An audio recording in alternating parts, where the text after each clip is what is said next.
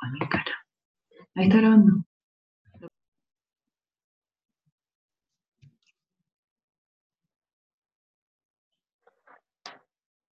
Bueno, bienvenidos a todos nuevamente a esta nueva conversación eh, en, esto, en este ciclo que hemos denominado A ti, ¿qué es lo que te mueve?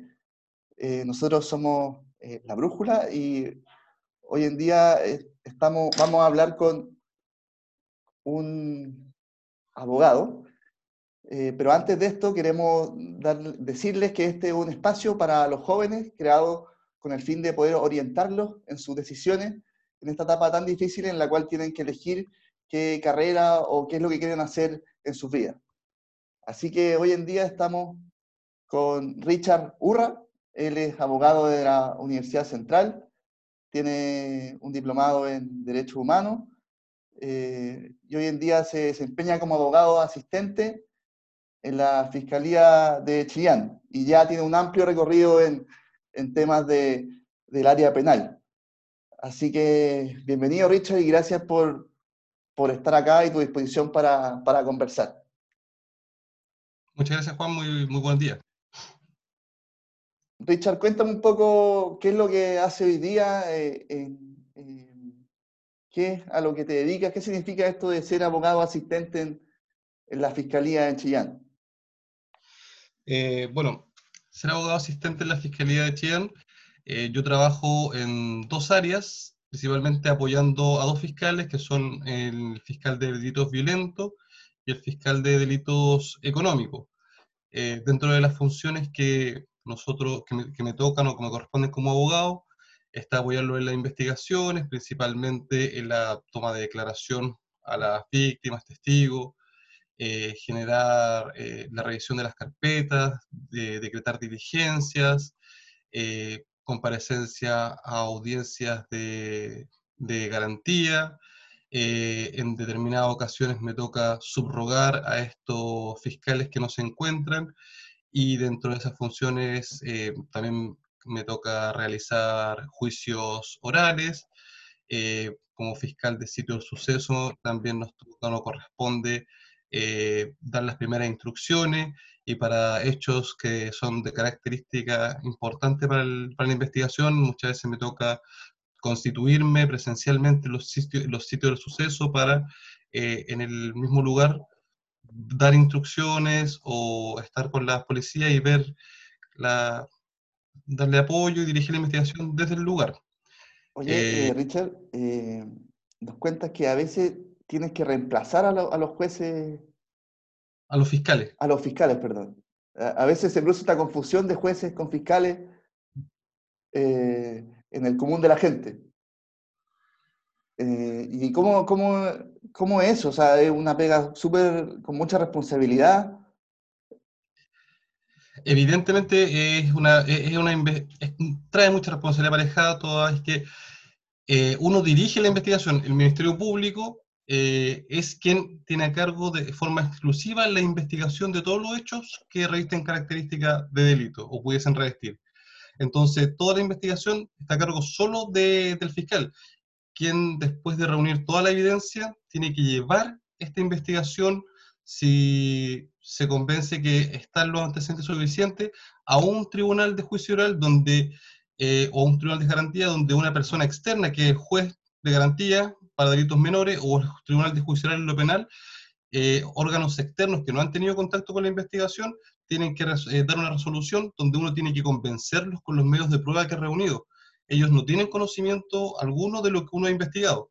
Y en esa audiencia uno se va a encontrar con el defensor penal público, que es quien eh, va a representar en este caso al imputado y que va a oponerse evidentemente a todo lo que nosotros planteamos. Por lo tanto, es una linda disputa que se plantea ahí en garantía con el Tribunal de Juicio Oral Penal, donde yo trato de demostrar con mis medios de prueba el hecho que, que, trato de imputarle a un determinado acusado o imputado, y el defensor trata de, eh, de, mm. que mis medios de prueba no tengan validez.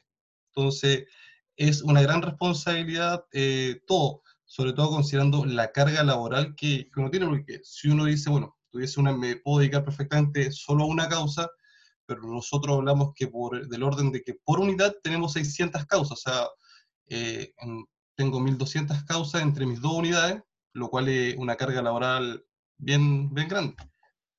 Sí, me imagino esa, esa carga y, se sabe que faltan todavía más, más recursos en, esa área, además fiscales. Eh, eso es lo que se habla y se dice. Eh, antes de, Richard, de, seguir ahondando en, eso eh, y entrar más en detalle en, tu pega, me gustaría que nos fuéramos más atrás en, tu juventud y que, y que, nos contaras un poco cómo, cómo era en el colegio, eh, qué, qué, te gustaba hacer, siempre eh, quisiste estudiar Derecho. Cuéntanos un poco cómo, qué te caracterizaba en esa época. Bueno, yo desde, desde pequeño, desde que tengo 13 años aproximadamente, que trabajo y estudio. ¿ya? ¿Desde qué edad, perdón? Eh, desde los 13 años. Trabajaba como empaquetador en, su, en supermercado y iba a mis clases en, el, en, la mañana y en la tarde trabajaba, por el tema de que no tenía los recursos económicos.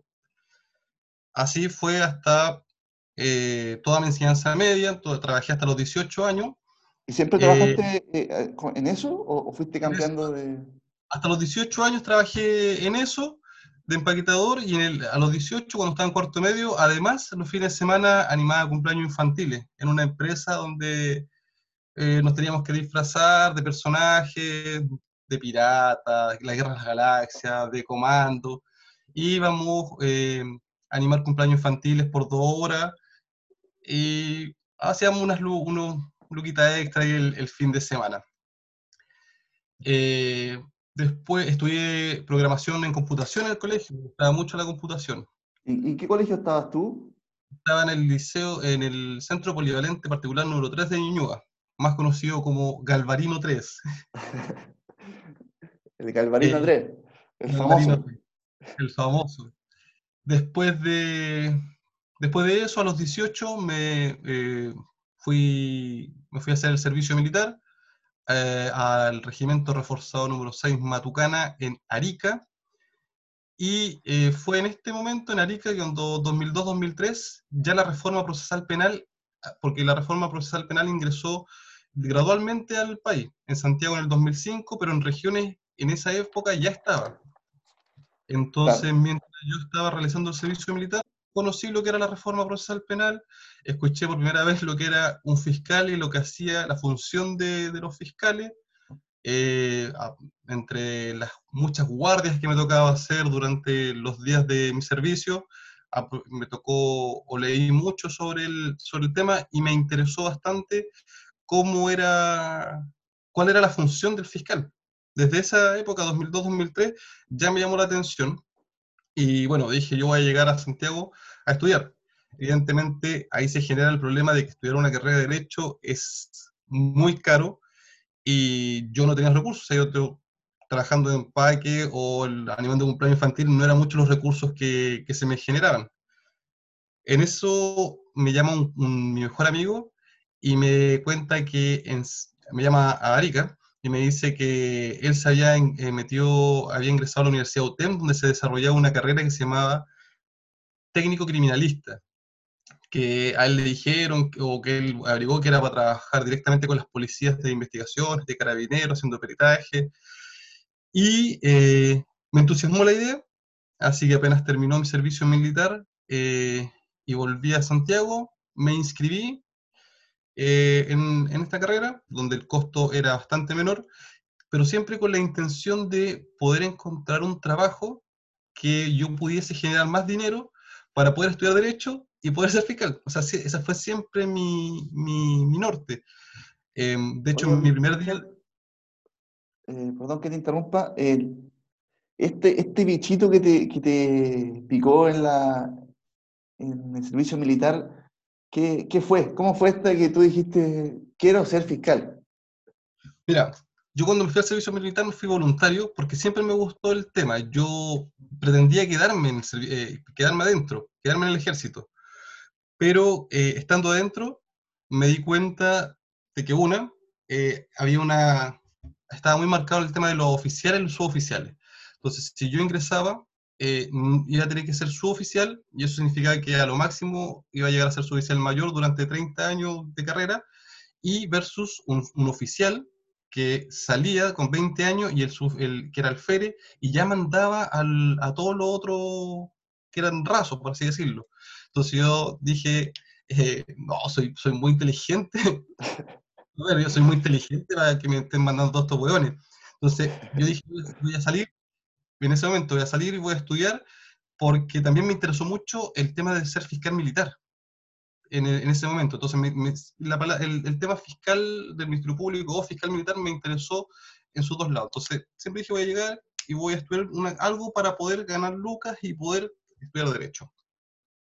Se da esta opción y eh, justamente me voy a estudiar a la UTEM. Y de hecho, yo me acuerdo, pues, eh, lo comento con mi señora hace pocos días, el primer día de clase en la Universidad de la UTEM, el profesor nos preguntó, bueno, ¿y qué te motiva a ti para estudiar esta carrera? Y yo dije, yo quiero ser fiscal.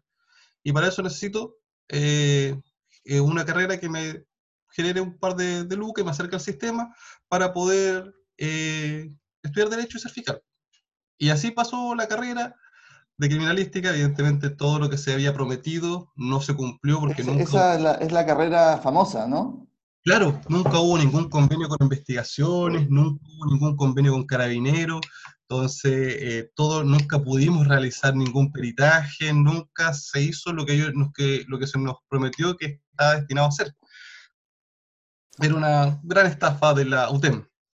Pero sin embargo, eh, cuando yo hice la práctica de, de criminalista, yo fui a hacer la práctica al Ministerio Público en el año 2008.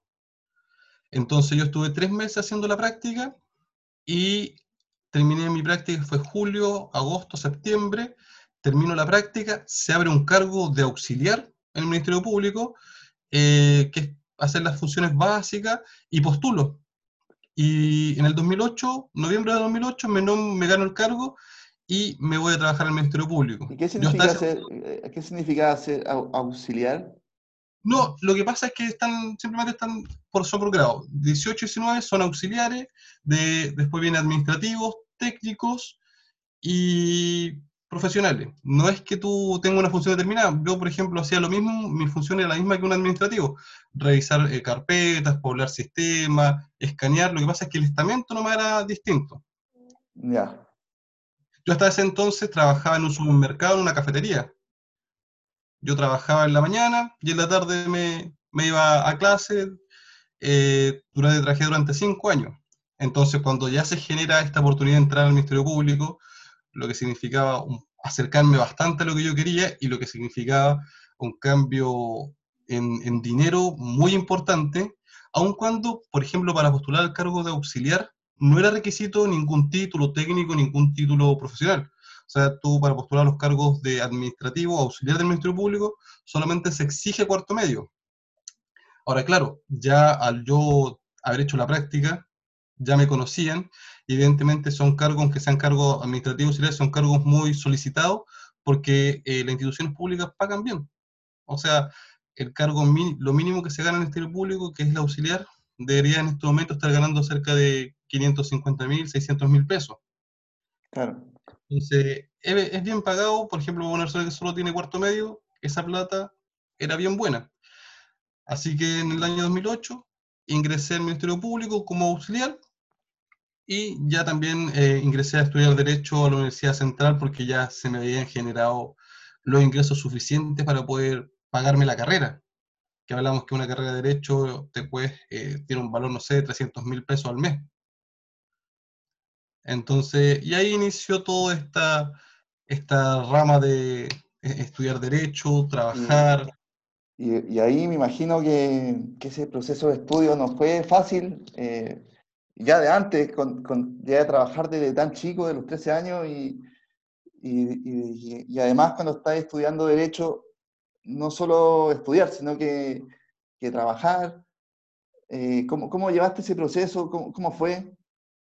Bueno, ese, ese proceso igual fue, como tú decís, yo ya tenía la experiencia de trabajar desde pequeño y estudiar, pero asumirlo en una carrera de derecho, que es una carrera muy exigente, porque son eh, una carrera que te requiere muchas horas de estudio, muchas horas de lectura, muchas horas de aprendizaje, era, era difícil, porque en, la fiscalía me tocaba entrar a las 6 de la mañana, o sea, yo me tenía que levantar a las 5, eh, y trabajar hasta las 2 de la tarde, 3 hasta las 4 de la tarde, perdón, que era el turno, de 6 de la mañana a 4 de la tarde, una semana y otra semana salía a las 3.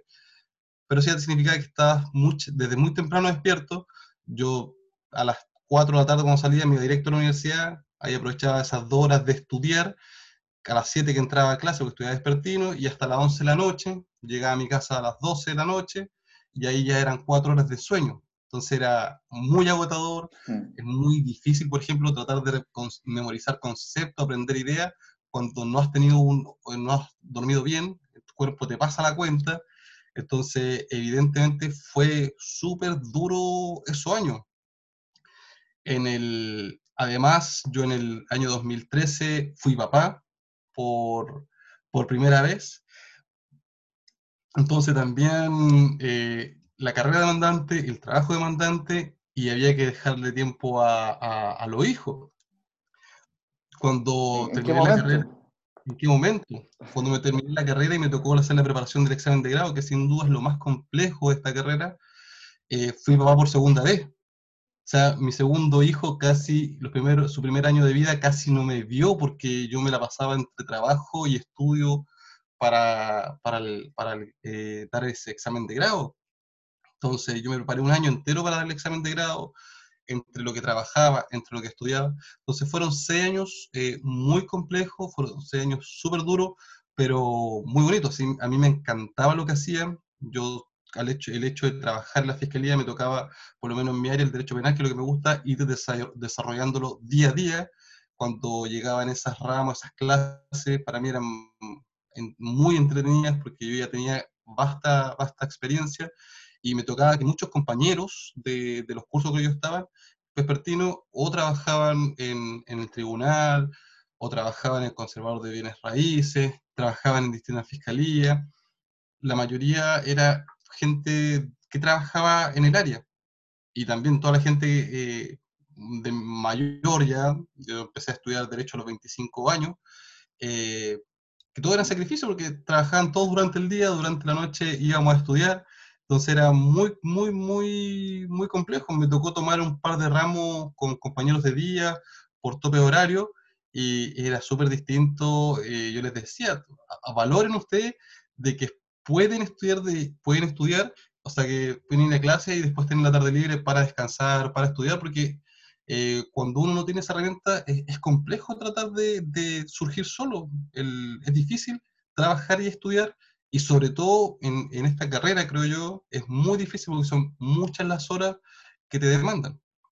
Oye, y te escucho y me pasa que, es difícil hacer, tú lo has dicho, eh, es un sacrificio hacer eso. ¿Cómo, cómo, lo, cómo lo llevaste ese, ese proceso? ¿Cómo, ¿Qué, crees tú que fue tu mayor eh, desafío y cuál fue tu, motor para seguir? porque seguro que hubieron días que dijiste, no quiero seguir más haciendo esto.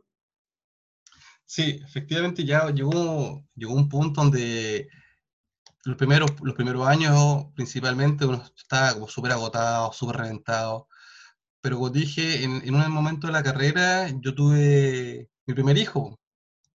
Claro. Y ahí dije, bueno, yo no quiero que, que mis hijos les toque pasar lo que me tocó pasar a mí. O sea, yo no quiero que ellos, para tener un título, tengan que trabajar, estudiar, tengan que reventarse como me ha tocado, como me tocó hacerlo a mí. Entonces ahí yo dije, no, esta cuestión yo la saco, la saco bien, para cuando ellos tengan que ir al colegio, tengan que ir a la universidad, yo poder darles lo que lo mínimo que un papá le pueda, o sea, que él diga ya quiero estudiar esto y poder darle esa facilidad y, y que él no tenga que hacer un sacrificio extra como me tocó a mí porque es duro. Entonces, eh, y ahí dije, no, ya tengo esta cuestión, la saco y de aquí en más nos vamos, nos vamos por un tubo. Y, lo que efectivamente se dio, Juan, porque piensa, como te dije, yo, no sé, en el, cuando trabajaba en la cafetería ganaba 300 lucas, después me fui a trabajar como auxiliar, me tocó, eso me significó doblar mi sueldo, y después ahora con el cargo de abogado es mucho mayor. Entonces, evidentemente, ya cambiaron las condiciones de, vida. O sea, yo me acuerdo eh, mis tiempos de preparando el examen de grado, eh, teníamos el, departamento, dos hijos y mi señora. Mi señora se dedicaba al cuidado de los hijos. eh, ella es periodista, pues se, se, dedicó este tiempo a criar a, nuestro hijo, y con 600 lucas no te alcanzaba para, pagar universidad, para pagar departamento, para mantener una familia, era, era, era súper difícil. Entonces, se iban sumando siempre todas estas, estas pequeñas cosas, este, este, mm. esta hambre de, pucha, no, eh, tenemos que en algún momento poder vivir más tranquilo. Claro. Porque ya ahora ahora estamos en esa, ahora estamos en el disfrute, como se dice, de, del esfuerzo. En el disfrute del esfuerzo. Y eso, pero eso no, no, fue, no fue al tiro, porque pasaste el examen de grado y seguiste trabajando después, estabas auxiliar en la fiscalía, y ahí, ¿cómo fue ese proceso de ir subiendo hasta llegar ahora como fiscal, como abogado asistente en la fiscalía? A ver, eh, bueno, ingresé, claro, en el 2008 como auxiliar, de ahí eh, estuve hasta el día de hoy, se van 12 años, y siempre se, se, van abriendo cargos nuevos en la fiscalía. Y uno va postulando estos cargos con gente de distintas partes. O sea, cada vez que sale un cargo, eh, no sé, por ejemplo, grado auxiliar 18, van a postular todos los 19, grados 19 que existen. De ahí tiene que dar unas pruebas, pruebas, entrevistas personal, y así durante todos esos años yo fui ascendiendo hasta llegar al grado 15. Mi último grado era, eh, fue 15. Eh, después que terminé eh, la carrera, di mi examen de grado, lo aprobé. Me tocó, me fui a hacer la práctica de la Corporación de Asistencia Judicial en Puente Alto, porque en ese tiempo yo ya trabajaba en la Fiscalía de Flagrancia, que trabajaba por turnos de día y turnos de noche, y la única forma de poder porque la práctica, normalmente la práctica en Derecho, es una práctica, por ejemplo, en el Ministerio Público, que tú tienes que hacer de lunes a viernes durante seis meses. Para mí eso era imposible porque no me daban los horarios. Entonces me, me, tuve, que, tuve que buscar una práctica que se acomodara a mi forma de, de turnos y encontré una práctica que se desarrollaba en la, en la, Corporación de Asistencia Judicial de Puente Alto, donde tenía que ir solamente lunes y martes, y eso me, me ayudaba yo que en la los otros días yo trataba de cambiar mis turnos. Cuando me tocaba un turno lunes o martes con algún colega, lo cambiaba. Normalmente era por un fin de semana, lo cual siempre estaban lo, los que, ellos querían tener el fin de semana libre. Entonces eso significó seis meses más de trabajar y seguir haciendo este otro trabajo gratuito que era la, la práctica. Eh, termino la práctica, y ahí después viene el tema de, del juramento. Yo juro como abogado el 14 de julio del 2017. Termino, eh, una vez que juro, eh, por un convenio que se realiza entre el Ministerio Público y la Universidad de Chile, me voy a hacer un diplomado de Derecho, eh, Derecho Humano hasta diciembre. Termino el diplomado y empiezo a postular a los cargos de, abogado que se generan a lo largo de todo Chile.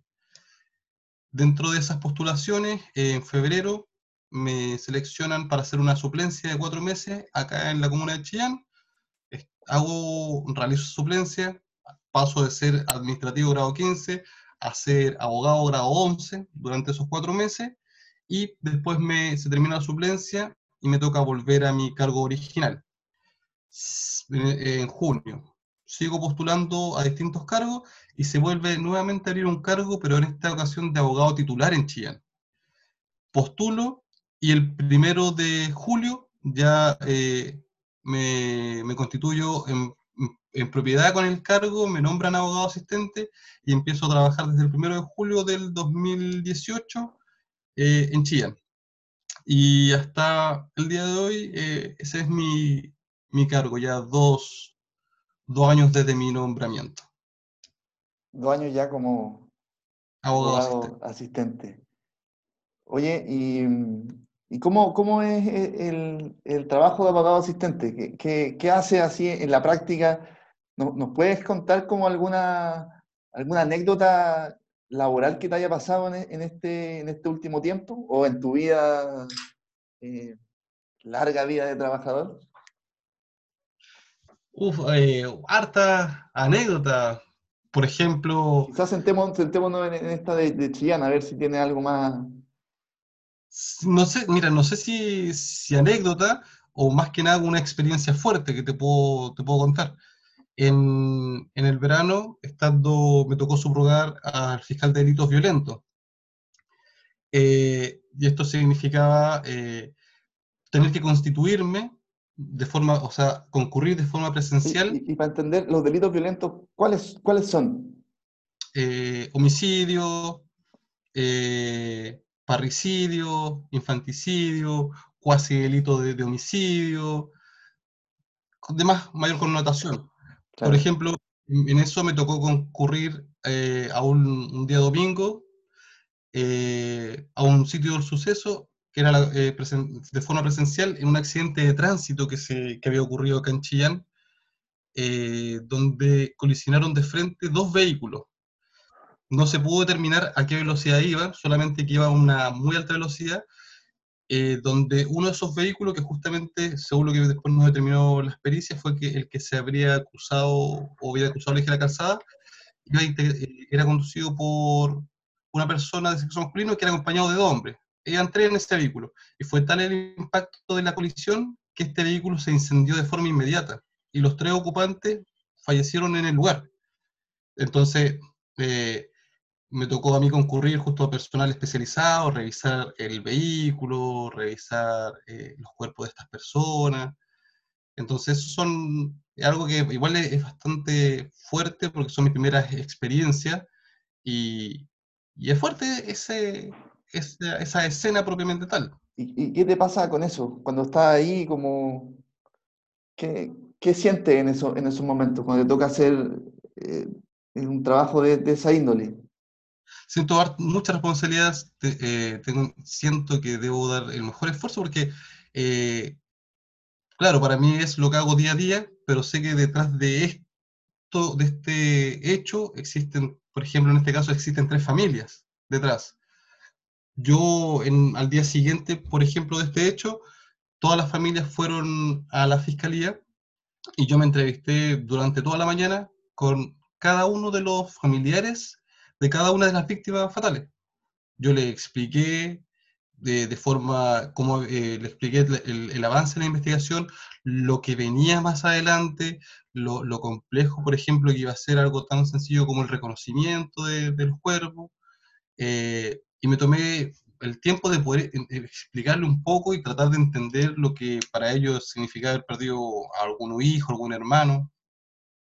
Es difícil eh, ese proceso de, de, hablar con la familia en un, en un duelo tan reciente también. O sea, esa, esa carga también es, una carga que, que, de alguna manera está asumiendo en, en, ese, en este trabajo. Seguramente cada uno tendrá sus maneras de, afrontarlo. Seguramente no todos los fiscales lo hacen, son, son iguales en ese sentido, pero, pero según lo que tú cuentas, esa actitud que tomaste, eh, asumir quizá una mayor responsabilidad. Claro, aparte que, que, que, en ese hecho pasó algo curioso. Eh, estas tres personas que, fallecieron eran los tres, por ejemplo, eran los tres barristas del Club eh, Deportivo Universidad de Chile. Yo en mis tiempos jóvenes también fui hincha de este club. Y yo, yo ese, ese, día que ocurrieron los hechos, eh, yo me enteré que llegó mucha gente de Santiago. Entonces, ya en la mañana a mí me comunican del servicio médico legal que ya se, que habían concurrido hinchas afuera del servicio a, hacer manifestaciones, a gritar. Entonces también uno de los puntos era explicarle que este reconocimiento o el reconocimiento de los cuerpos a lo mejor podría tardar días, pero que yo necesitaba que ellos también nos ayudaran a nosotros, dejando que las instituciones hicieran su función. O sea, que no nos...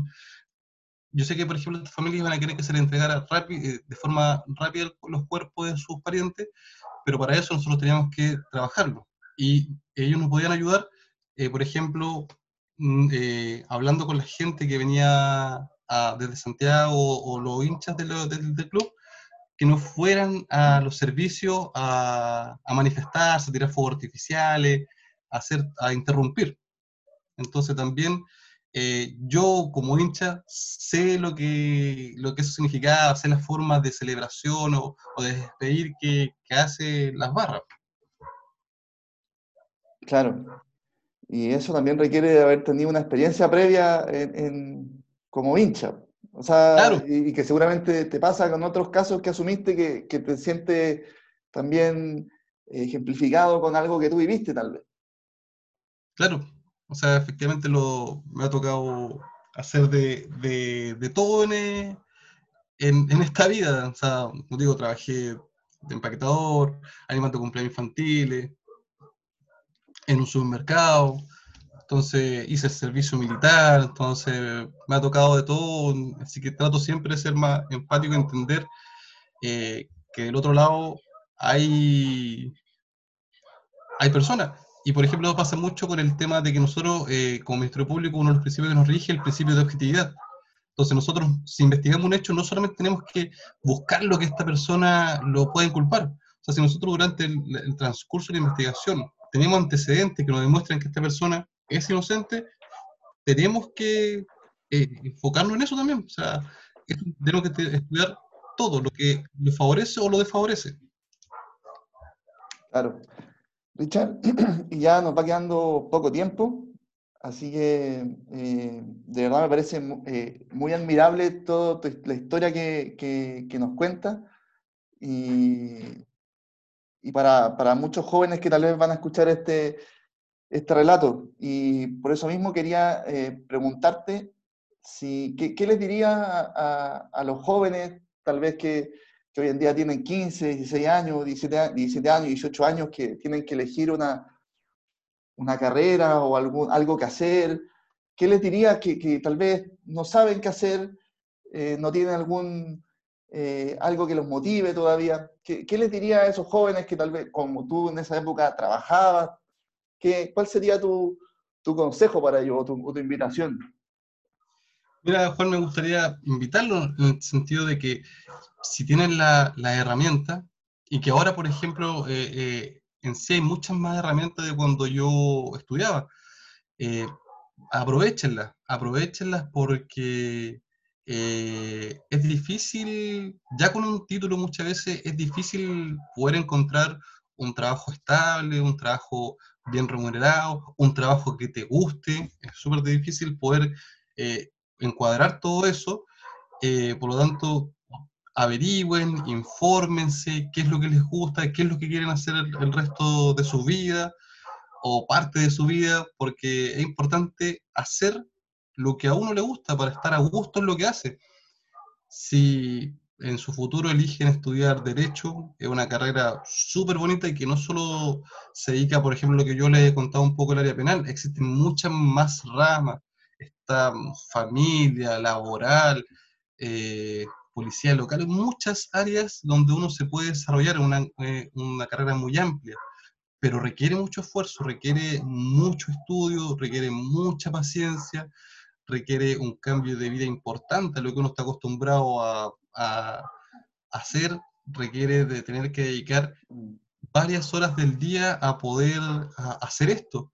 Pero eh, es bonito, es bonito cuando uno logra todas estas metas, es bonito eh, poder estar tranquilo en lo profesional, en lo económico, en lo familiar, porque eh, el mundo de hoy en día eh, requiere tener especialización, especializarse en algún área.